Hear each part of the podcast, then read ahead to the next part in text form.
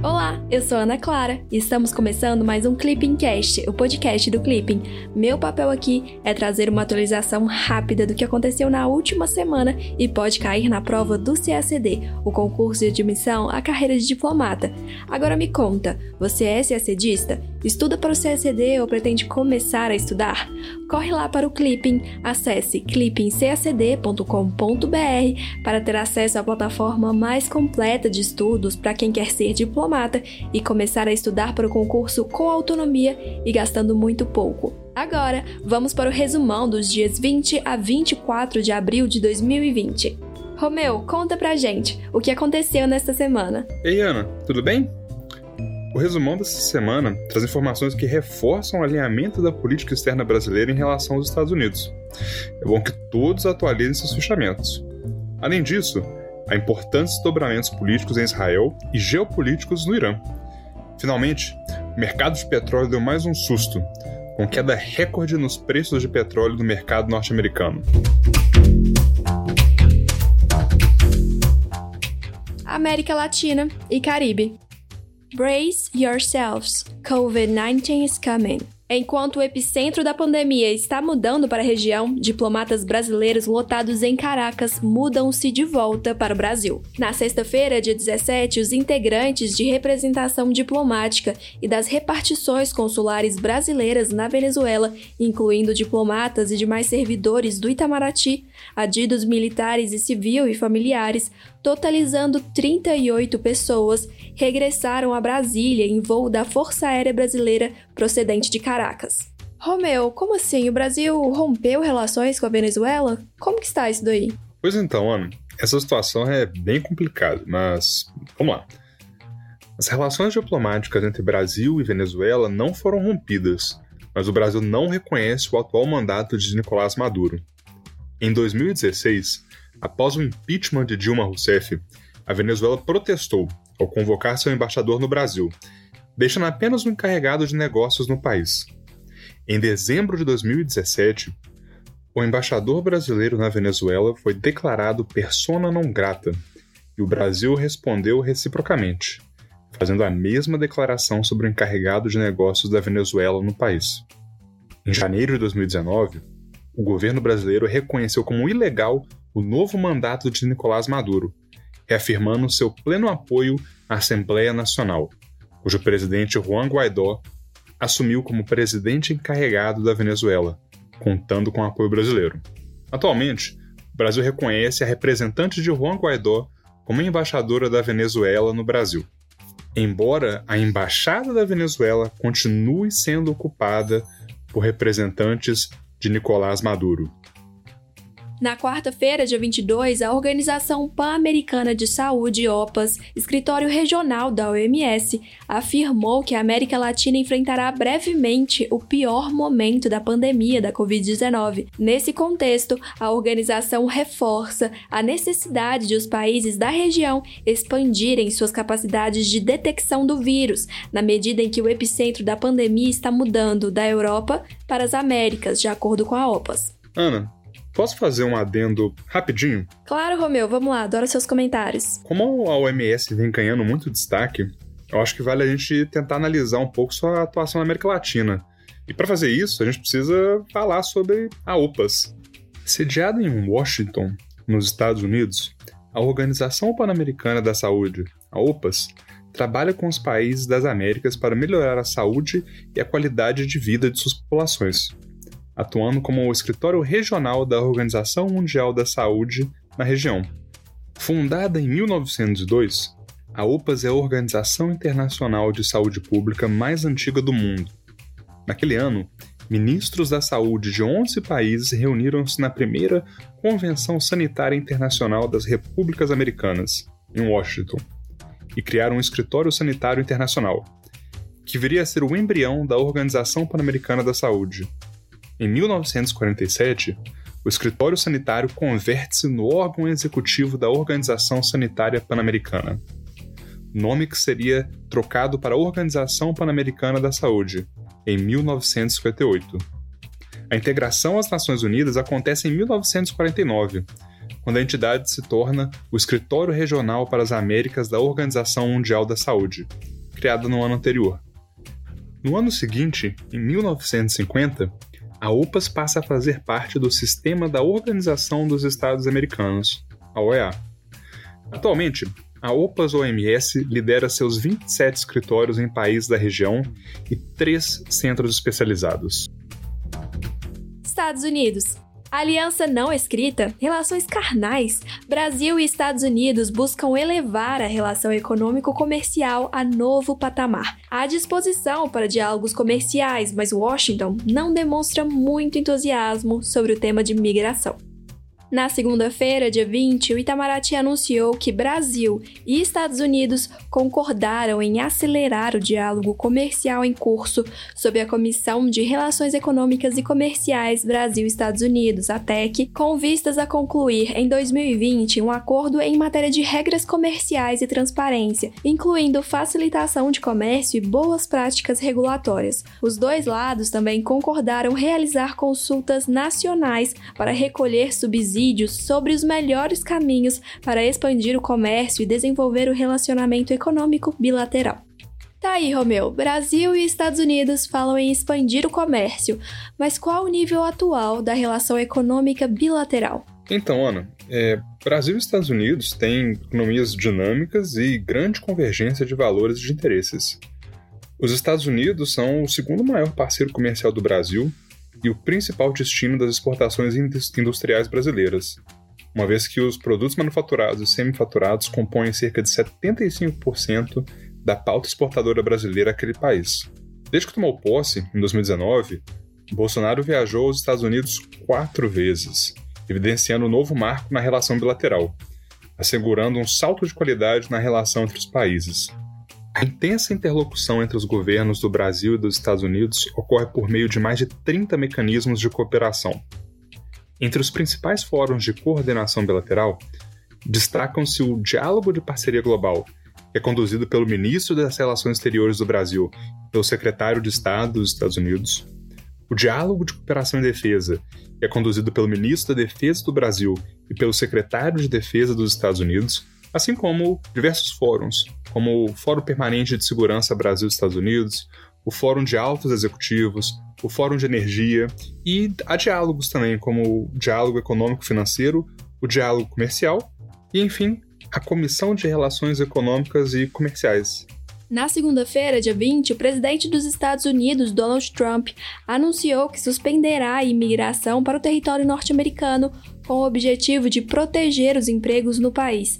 Na prática, a medida corresponderia ao fechamento dos Estados Unidos para a imigração legal, assim como para a irregular. Ana, também vale lembrar que, em contrapartida à política de contenção de imigrantes comuns, os Estados Unidos estão concedendo vistos de trabalhos a médicos e enfermeiros que desejam trabalhar no país, devido à sobrecarga do sistema de saúde causada pelo Covid-19. O anúncio de contratação de profissionais da saúde estrangeiros acabou levando a certos protestos de outros países, pois os norte-americanos estariam promovendo uma fuga de cérebros em um momento em que os profissionais da saúde são demandados no mundo todo. União Europeia. Na terça-feira, dia 21, o primeiro-ministro da Itália, Giuseppe Conte, anunciou que seu governo não aceitará um acordo menor com a União Europeia. Por meio da emissão dos coronabônus, a Itália busca a criação de um fundo comum para combater as consequências econômicas negativas da pandemia da Covid-19. Mas, Romeu, o que seriam esses coronabônus? Então, os coronabônus ou coronabonds seria um instrumento de dívida comum emitido por uma instituição europeia. Os bônus seriam emitidos com o objetivo de dar alívio financeiro às medidas de combate à Covid-19 na União Europeia. Ao mesmo tempo, os coronabônus não comprometeriam a dívida soberana de países cuja dívida pública já se encontra elevada, como é o caso da Itália, Espanha e Portugal. Apesar disso, a mutualização da dívida entre os países da eurozona é um tabu para a Alemanha, que defende uma rígida ortodoxia fiscal. Assim, Alemanha e Holanda defendem a utilização do Mecanismo Europeu de Estabilidade, que foi criado em 2012 no contexto da crise do euro. O problema é que Itália, Espanha e Portugal não têm boas memórias desse mecanismo, sobretudo devido às contrapartidas fiscais que os estados devem assumir ao tomarem recursos financeiros desse mecanismo. ONU. Sistema onusiano movimenta-se para promover uma resposta global à pandemia de Covid-19. Mas além dos desafios sanitários e econômicos, as Nações Unidas também podem ter de lidar com uma crise alimentar. Na segunda-feira, dia 20, a Assembleia Geral da ONU aprovou uma resolução pedindo ação global para aumentar rapidamente o desenvolvimento, a fabricação e o acesso a medicamentos, vacinas e equipamentos médicos para enfrentar a nova pandemia de coronavírus. A proposta foi apresentada pelo México e copatrocinada por 75 países. Dos 193 Estados-membros da ONU, apenas 14 países não manifestaram seu apoio explícito a resolução proposta pelo México, entre eles o Brasil, os Estados Unidos e a Venezuela. De acordo com Itamaraty, a referida resolução foi aprovada por procedimento silencioso, sem objeção da delegação brasileira, que acompanhou o consenso dos demais países. Na terça-feira, dia 21, o Programa Mundial de Alimentação das Nações Unidas, agência humanitária ligada à FAO, advertiu que a pandemia da Covid-19 pode ser responsável pelo aumento da fome em países vulneráveis. De acordo com a organização, a crise econômica global causa a paralisação do comércio internacional e o choque nos mercados financeiros. Consequentemente, a crise econômica pode provocar uma crise humanitária sem precedentes e dobrar o número de pessoas que sofrem com a fome no mundo. Ana, aqui vale lembrar que, tal como a OMS, a Organização das Nações Unidas para Alimentação e Agricultura, a FAO, é uma das agências especializadas da ONU, que lidera esforços para a erradicação da fome e o combate à pobreza. Composta por 194 Estados-membros, além da União Europeia, e com presença em mais de 130 países, a FAO funciona como um fórum onde todas as nações que a compõem possuem peso igualitário no que tange as estratégias e decisões. Irã e questão nuclear. Não há pandemia que possa frear a espiral de conflitos entre Estados Unidos e Irã. A crise provocada pela Covid-19 dominou o noticiário e fez parecer que o assassinato do general Qassem Soleimani ocorreu 10 anos atrás. Nessa semana, Trump nos lembrou que foi apenas em janeiro. Na quarta-feira, dia 22, o presidente norte-americano Donald Trump deu ordens à Marinha dos Estados Unidos para abater e destruir toda e qualquer embarcação iraniana que ameace os navios norte-americanos. A medida responde a manobras de embarcações iranianas em torno de um navio norte-americano no Golfo Pérsico. No mesmo dia, a Guarda Revolucionária do Irã anunciou o lançamento exitoso do primeiro satélite militar iraniano na órbita terrestre. Essa conquista também é relevante para o programa balístico do país persa, que é identificado como uma ameaça pelos Estados Unidos. Romeu, por que essa tensão toda entre Estados Unidos e Irã?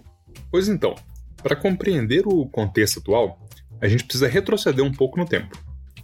Em 2016, entrou em vigor o Plano Conjunto de Ação Abrangente, firmado por Estados Unidos, França, Reino Unido, Rússia, China, Alemanha, União Europeia e o Irã. O regime iraniano, por meio desse acordo, comprometeu-se com a redução de seu programa nuclear em troca do fim das sanções econômicas internacionais. Acontece que, em 2018, sob o governo de Donald Trump, os Estados Unidos abandonaram o acordo e restabeleceram sanções, o que acabou levando a uma escalada de conflitos e de tensões. Oriente Médio. Na segunda-feira, dia 20, Benjamin Netanyahu, primeiro-ministro interino, e Benny Gantz, líder da coalizão que ficou em segundo lugar nas eleições legislativas de março, formaram um governo de coalizão em Israel. O acordo representa a superação de um impasse político que levou à realização de três eleições legislativas. Os dois políticos se revezarão à frente do governo israelense nos próximos três anos. Ana, é, é bom esclarecer aqui, né? Porque muitos devem se perguntar o, o porquê de a gente estar tá acompanhando os desdobramentos da política nacional de Israel tão de perto assim, né? Acontece que desde 2019 o governo brasileiro iniciou um processo de aproximação de Israel. Ainda em campanha presidencial, Bolsonaro chegou a prometer transferir a embaixada brasileira de Tel Aviv para Jerusalém, caso fosse eleito. Em visita oficial a Israel em 2019, uma retribuição à presença de Benjamin Netanyahu em sua cerimônia de posse, o presidente Bolsonaro retrocedeu na mudança da embaixada, mas anunciou a criação de um escritório comercial em Jerusalém, que será de responsabilidade da Apex Brasil, a Agência Brasileira de Promoção de Exportações e Investimentos. Além disso, o Brasil também apoia o Plano de Paz e Prosperidade apresentado pelo presidente Donald Trump para solucionar o conflito israelo-palestino. Meio Ambiente. Na quarta-feira, dia 22, a Organização Meteorológica Mundial afirmou que as medidas de confinamento para conter o avanço da Covid-19 podem representar uma redução temporária das emissões de gases de efeito estufa no entanto, apesar da paralisação de considerável parte da atividade econômica, a concentração de dióxido de carbono, CO2, tem aumentado em 2020. Isso se deve em razão da existência de fenômenos independentes das emissões antrópicas diretas, como o degelo da região do Ártico, que não arrefeceu com as medidas de confinamento. Economia. Embora as exportações brasileiras de soja sigam quebrando recordes, dando fôlego à economia nacional, relatório recém-publicado da CEPAL reforça temores para todas as economias latino-americanas. Enquanto isso, ainda teve gente pagando para vender barril de petróleo nessa semana. O mundo tá mesmo muito louco. Na terça-feira, dia 21, a CEPAL apresentou novas projeções de crescimento para os países da América Latina e do Caribe indicando que os impactos da pandemia nas economias latino-americanas levarão à pior contração da história da região. Segundo as últimas estimativas, está prevista uma contração regional média de menos 5,3% para 2020. A dimensão dessa contração econômica compara-se apenas à Grande Depressão, menos 5% em 1930 a CEPAL enfatiza que a crise provocará no meio prazo mudanças estruturais na organização produtiva, no comércio internacional e no atual modelo de globalização. Romeu, conta pra gente qual é a relação da CEPAL com a ONU. Pois então, a Comissão Econômica para a América Latina, a CEPAL, foi estabelecida por meio de resolução do Conselho Econômico e Social da ONU, o ECOSOC, em 1948. Com sede em Santiago, a CEPAL é uma das cinco comissões regionais da ONU, criada para contribuir ao desenvolvimento econômico da América Latina, coordenar as ações encaminhadas à sua promoção e reforçar as relações econômicas dos países entre si e com outras nações do mundo. Em 1984, seu trabalho foi ampliado aos países do Caribe e foi adicionado o objetivo de promover o desenvolvimento social. A CEPAL tem duas sedes subregionais. Uma para a sub-região da América Central, situada na Cidade do México, e a outra para a sub-região do Caribe, em Port of Spain, estabelecida em junho de 1951 e dezembro de 1966, respectivamente. Além disso, tem escritórios nacionais em Buenos Aires, Brasília, Montevideo e Bogotá, assim como um escritório de ligação em Washington, Estados Unidos. Na terça-feira, dia 21, a Secretaria de Comércio Exterior do Ministério da Economia revelou dados que ressaltam que as exportações do agronegócio brasileiro mantêm ritmo de crescimento apesar da crise econômica. A soja poderá bater recordes mensais de exportação, embora o bom resultado em abril possa não significar uma tendência para os próximos meses. A China poderá influenciar as exportações brasileiras a depender do desempenho no processo de retomada do crescimento após o pico da Covid-19 no país. Na segunda-feira, dia 20, o preço do barril de petróleo cru norte-americano atingiu o preço negativo de menos 37 dólares e 63 cents. É a primeira vez na história que a commodity atinge esse patamar. A paralisação da economia global devido à pandemia da Covid-19 reduziu drasticamente a demanda por petróleo, o que impacta diretamente sua produção, na medida em que os estoques já se encontram saturados. Qual a dimensão do mercado internacional de petróleo? Semana passada, alguns países não tinham chegado a um acordo sobre a produção dessa commodity? Tinham sim, Ana. Você tem razão. Acontece que há mais de 100 países produtores de petróleo no mundo.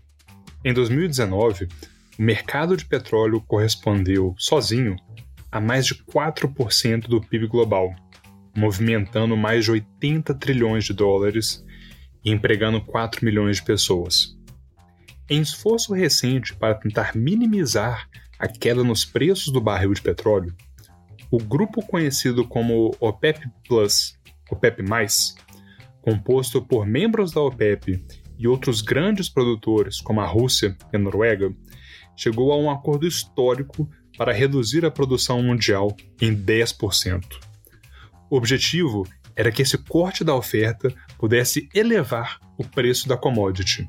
Apesar disso, a retração da demanda mundial por petróleo, devido às paralisações impostas pela Covid-19, parece ter superado esse esforço dos países produtores, levando à queda dos preços. Chegamos ao fim do Clipping Cast com o resumão da semana dos dias 20 a 24 de abril de 2020. Agora chegou a sua vez. Mande o seu feedback sobre o conteúdo do podcast pelo nosso Instagram, clipping_cacd. Além disso, vale compartilhar nas suas redes sociais a sua rotina de estudos no Clipping. Vamos adorar acompanhar tudo. Até semana que vem. Tchau, tchau!